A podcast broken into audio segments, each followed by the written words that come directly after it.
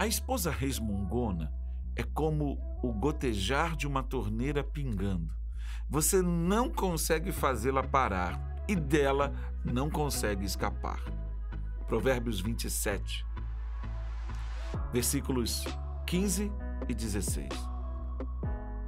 Poderíamos utilizar-nos de três metáforas, é mesmo, três pensamentos, para a gente entender essa situação que o próprio texto nos aponta. O gotejar de uma goteira em dia de chuva, o vento que não pode ser contido e o pegar o óleo derramado apenas com as mãos. Isso não é bom. Sabe por que isso acontece? É simples. O murmurador, o queixoso, está sempre imbuído de uma insatisfação crônica. É exatamente isso. A esposa resmungona, ela é uma insatisfeita crônica.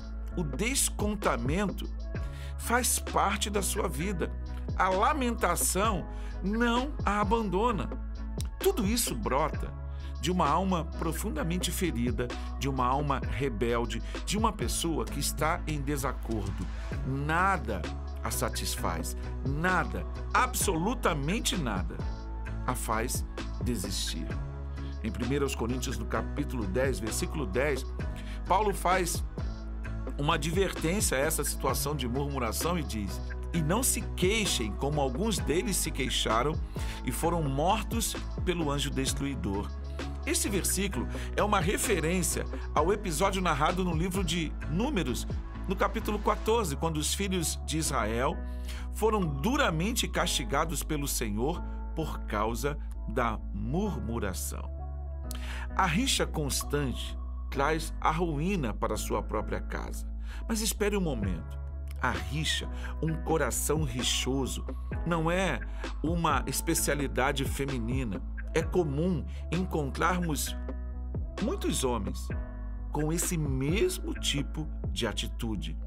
A murmuração, a queixa, o azedume, eles trazem um desgaste para a relação conjugal e também trazem um, traz um desgaste profundo pela, para a relação entre um pai e um filho.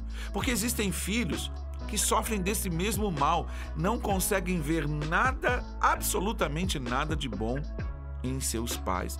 Em contrapartida, você tem pais que ignoram o valor e a vida dos seus filhos. Nunca. Parece que eles não percebem que os filhos precisam de palavras de afeição, palavras de afirmação. Eles nunca liberam palavras dessa natureza. E aí, o relacionamento entre pai e filho, entre marido e esposa, o relacionamento conjugal vai azedando. Só que todos os murmuradores, todos os queixosos, todos que andam com o coração amargurado, por causa da murmuração, eles se esquecem de, uma, de um princípio fundamental. As palavras são sementes.